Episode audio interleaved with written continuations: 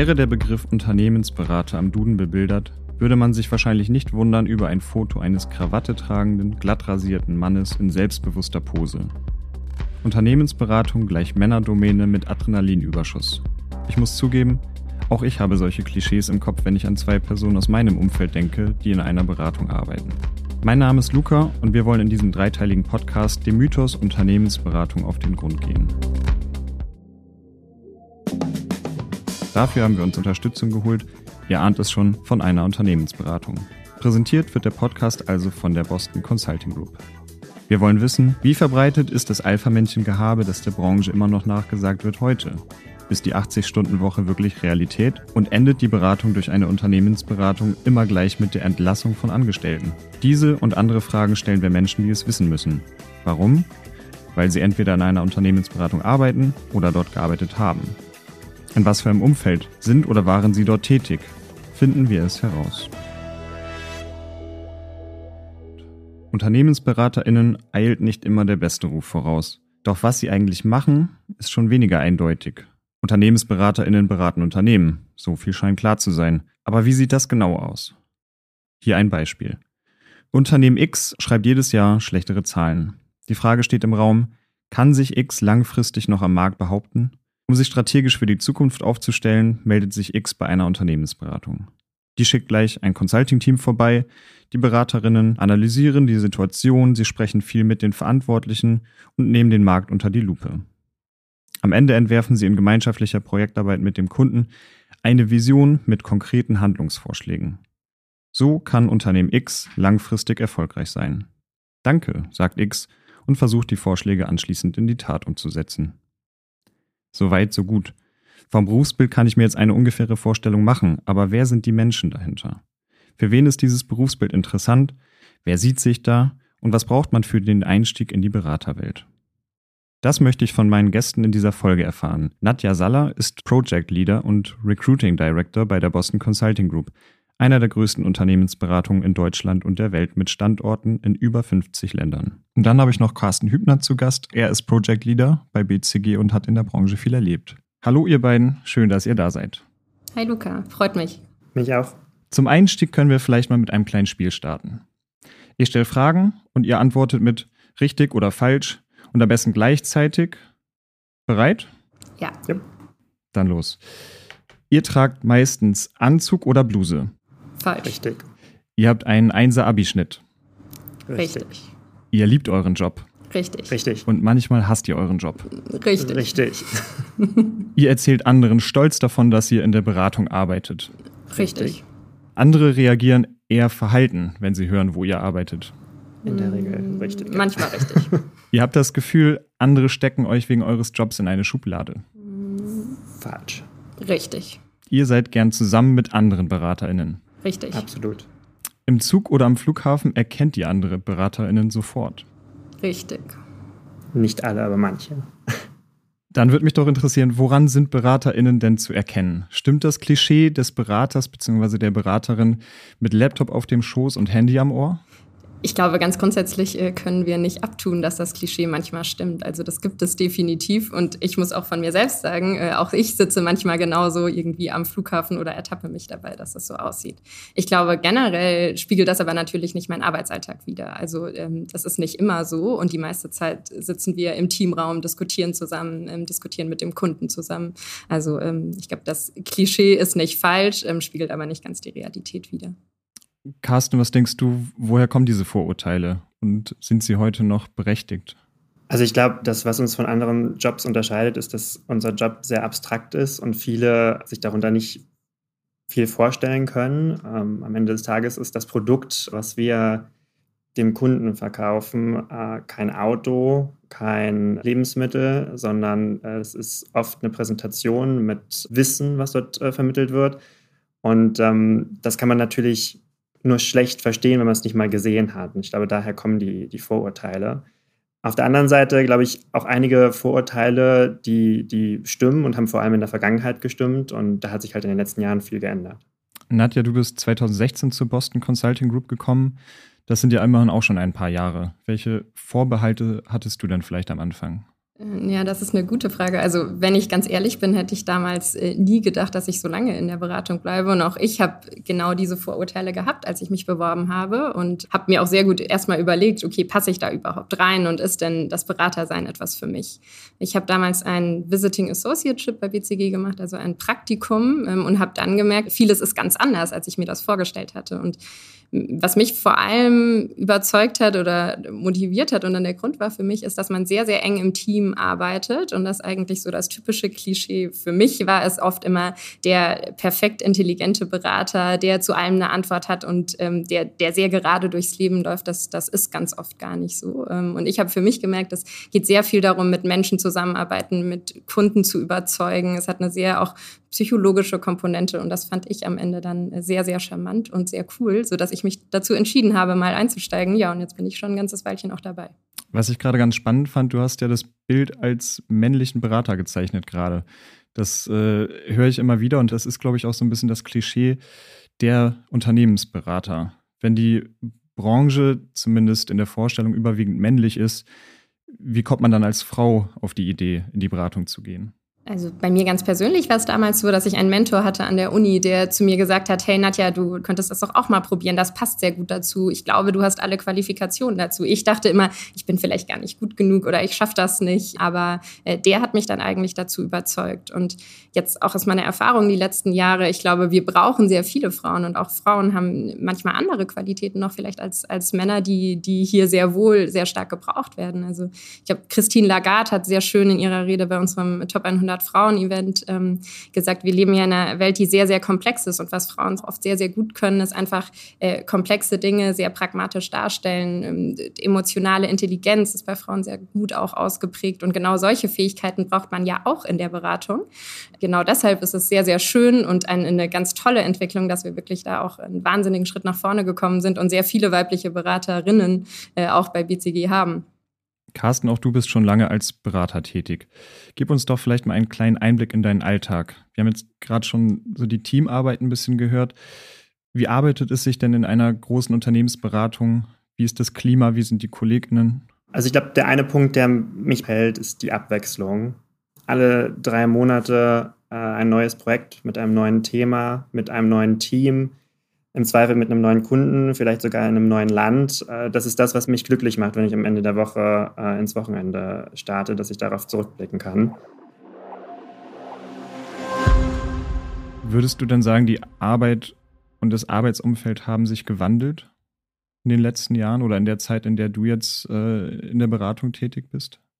Ich glaube, es hat sich äh, sehr viel äh, gewandelt in verschiedenen Themen. Vielleicht um zwei Themen äh, anzureißen. Das eine Thema Nachhaltigkeit in der Beratung. Gerade letzte Woche hat unser Leiter in Central Europe seine neue Strategie vorgestellt und hat gesagt, dass wir alle darauf stolz sind, auf die Intensität, die unsere Arbeit mit sich bringt, ähm, das aber auch seine Limits hat und wir stärker auf diese Limits eingehen müssen. Und das Thema Nachhaltigkeit haben wir schon seit Jahren sehr stark beobachtet. Äh, wir haben zum Beispiel eine App, wo wir jede Woche von Mitarbeitern tracken, wie zufrieden sie mit der Arbeit sind, wie sie motiviert sind, ob sie genügend äh, Unterstützung erhalten. Das andere Thema ist äh, Diversität. Wie du gerade schon mit Nadja besprochen hast, auf Einstiegslevel haben wir mittlerweile ähm, einen, einen Split von 50 zu 50 Prozent Frauen, Männer. Das hat sich in den letzten Jahren auch schon durchgewachsen, sodass ich sagen würde, auf den ja, Junioren-Leveln äh, ähm, findet man da heute gar keinen Unterschied mehr. Das ist 50-50. Natürlich braucht das noch etwas, bis sich das bis quasi auf das Partnerlevel äh, durchgezogen hat. Und um vielleicht damit abzuschließen, das Thema Diversität ist bei uns nicht nur auf das Thema Frauen beschränkt. Ähm, ich selber bin in unserer Pride-Gruppe in, in München aktiv. Wir waren auf dem CSD in Berlin, wo wir mit ähm, 150 Leuten unterwegs waren. Und das ist immer ein Thema. Da waren jetzt 30 Pride-Member dabei, aber eben auch 120 Allies aus unserem Office. Und auch da sieht man wieder diesen Group Spirit, ähm, dass wir über den Job hinaus sehr viel zusammen machen. Nadja, du bist äh, Recruiting Director bei BCG. Gibt es denn da konkrete Maßnahmen, um diverser zu werden? Ja, absolut, definitiv. Und ähm, auch da BCG macht da sehr, sehr viel. Und ich glaube, bei dem ganzen Thema Frauen können wir ein bisschen differenzieren zwischen für den Einstieg, was tun wir da, und dann aber auch, was tun wir für die Retention der Frauen, weil wir wollen natürlich auch, dass sie lange bei BCG bleiben.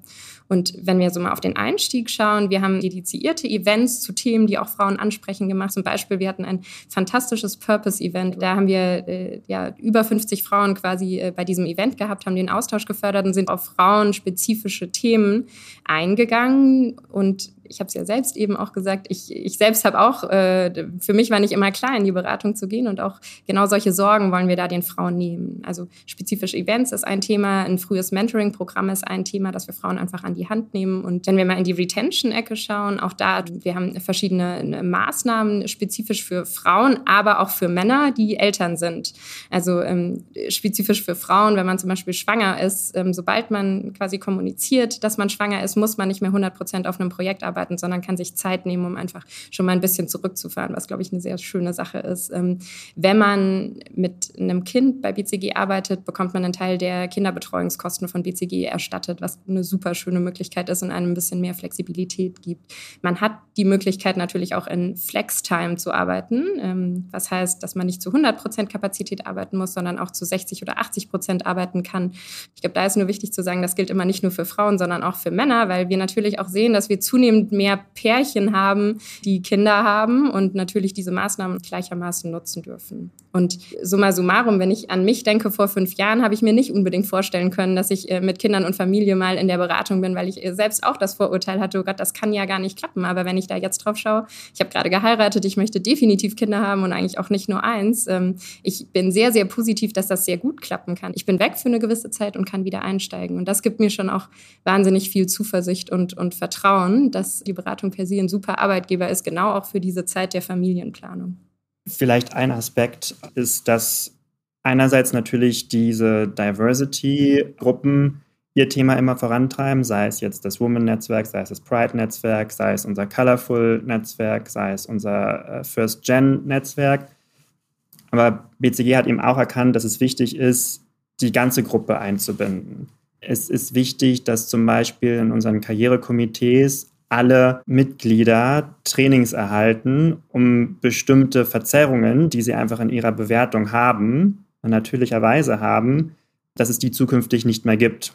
Und gewisse Dinge macht man gar nicht mit böser Absicht, sondern man kennt sie nicht anders darauf ähm, wollen wir uns jetzt trainieren, dass es das zukünftig nicht mehr, nicht mehr gibt. Hast du da vielleicht ein Beispiel für? Ja, das äh, zum Beispiel, ähm, wir reden über, über Frauen und Männern. Ich würde es vielleicht noch ein bisschen breiter fassen über Verhalten, was, was eher männliches Verhalten, was, was oft eben als erfolgreich gewertet wird, ja, dass man sehr bestimmend auftritt, dass man im Zweifel seine Meinung sehr stark vertritt, keine Schwächen zeigen möchte. Und das sind, das sind Dinge, die, die wir auch oft positiv bewertet haben in der Vergangenheit, wo wir jetzt einfach sagen, der Schlüssel zum Erfolg ist deutlich vielfältiger. Wenn ich jetzt äh, überlege, wer bewirbt sich bei BCG, sind das dann tatsächlich auch schon äh, solche unterschiedlichen Menschen, die ihr gerade beschrieben habt, oder sind das vielleicht auch viele, die dann tatsächlich noch mit dem Klischee im Kopf äh, ankommen? Also eher äh, laute,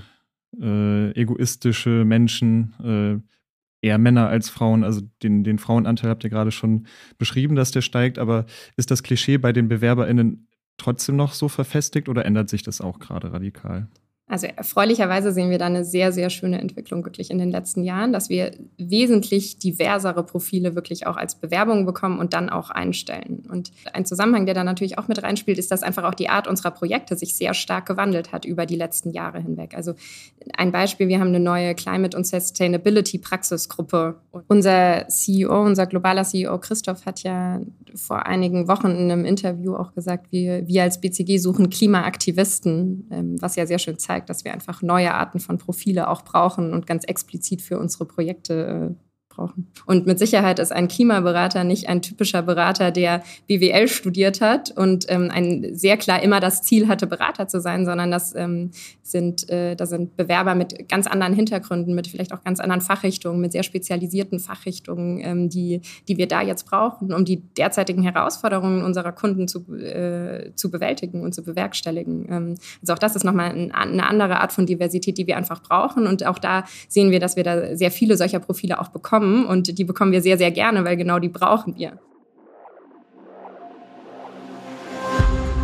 Warum sollten denn junge Menschen, besonders auch Frauen und LGBTQ-Plus-Menschen, äh, sich in der Beratung bewerben? Vielleicht so ganz kurz und knackig. Was, was würdet ihr sagen? Ich würde sehr klar sagen, weil BCG genau dieses Umfeld bietet, dass man sich verwirklicht und dass man wächst. Wir haben die Möglichkeit, dass man sich so vielfältig entwickeln kann, dass wir eigentlich für jedes Profil auch die Möglichkeit bieten, zu wachsen, voranzukommen, zu lernen und ein passendes Projekt und eine passende Richtung zu finden.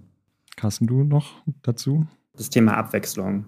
Ähm, es gibt einfach keine Möglichkeit, dass ähm, du dich bei BCG langweilst, weil du ständig die Möglichkeit hast, äh, in eine neue Praxisgruppe einzutauchen, äh, mit einem neuen Projektleiter, mit einer neuen Partnerin äh, zusammenzuarbeiten, auf einen neuen Kunden zu arbeiten, in einem neuen Land zu arbeiten. Wir haben wahnsinnig viele Austauschprogramme, um eben auch nach Covid und, und gerade danach äh, auch jetzt wieder den internationalen Austausch zu fördern. Das habe ich woanders so noch nicht gesehen. Wir haben es jetzt ganz am Anfang schon mal kurz angesprochen. Wenn ihr auf Partys unterwegs seid oder neue Leute kennenlernt, mit was für Vorurteilen seid ihr denn da am ehesten konfrontiert? Ich glaube, das häufigste Vorteil, was ich höre, ist, oh, Nadja, du bist in der Beratung, du bist ja eine krasse Karrierefrau. Und ähm, da zuckt bei mir immer alles zusammen, weil das ist definitiv nicht, wie ich gesehen werden möchte, ähm, weil ich glaube, es ist auch in der heutigen Zeit, es hat sich so entwickelt, dass es ganz klar ist, dass man als Frau Karriere machen kann. Ich würde mich trotzdem nicht als krasse Karrierefrau bezeichnen. Carsten, wie ist es bei dir? Ich würde eigentlich äh, da in die gleiche Richtung gehen. Ich glaube, oft äh, sind Leute überrascht, dass man nicht die ganze Zeit über seinen Job spricht ähm, und äh, noch Interessen daneben hat. Und ähm, ich glaube, aus BCG-Perspektive kann man das immer gar nicht so verstehen, weil hier so viele, so wahnsinnig interessante Leute sind mit so vielen unterschiedlichen Interessen.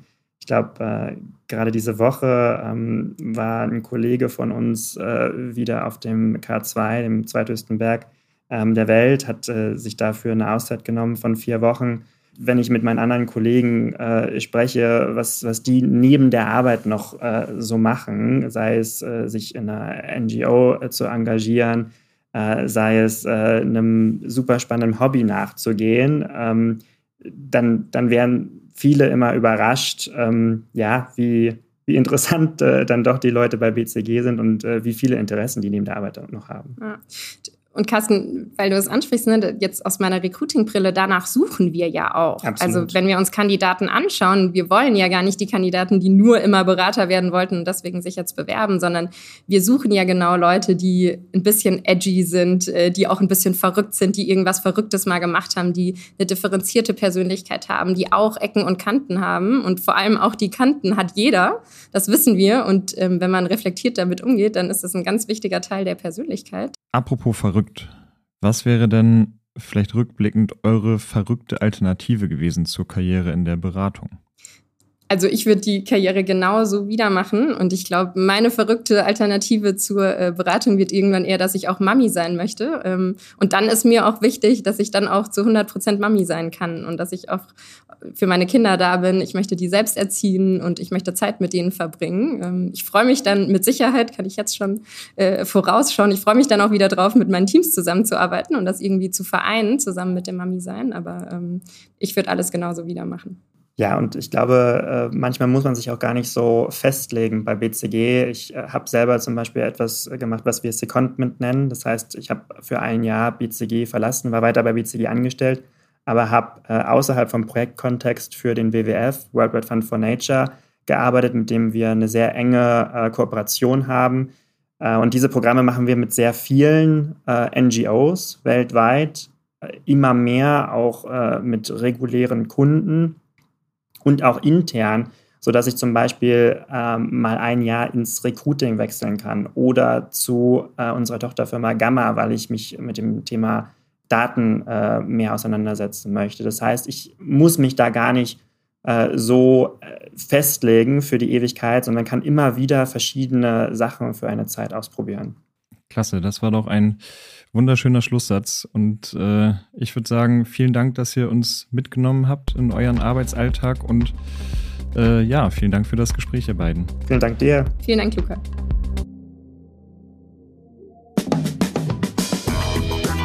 Unternehmensberaterinnen. Ein Berufsbild im Wandel. Den Klischees begegnet man mitunter nach wie vor, doch mit der Realität haben sie immer weniger zu tun. Unternehmensberatungen arbeiten daran, die Arbeitsbedingungen zu verbessern und sich diverser aufzustellen. Davon haben alle etwas. So soll aus einem tradierten Berufsbild ein zukunftsfähiges werden. Und so sollen junge Menschen für einen Job in der Beratung begeistert werden. Das war die erste Folge des dreiteiligen Podcasts Mythos Unternehmensberatung, präsentiert von BCG. In den nächsten Folgen wollen wir uns anschauen, ob BeraterInnen mit dem Begriff Work-Life-Balance etwas anfangen können oder ob eine 80-Stunden-Woche und ein Leben zwischen Konferenzraum, Gepäckband und Hotelzimmer die traurige Realität ist. Wenn ihr jeweils direkt die nächste Folge hören möchtet, dann lasst uns gerne ein Abo da. Tschüss, bis zum nächsten Mal.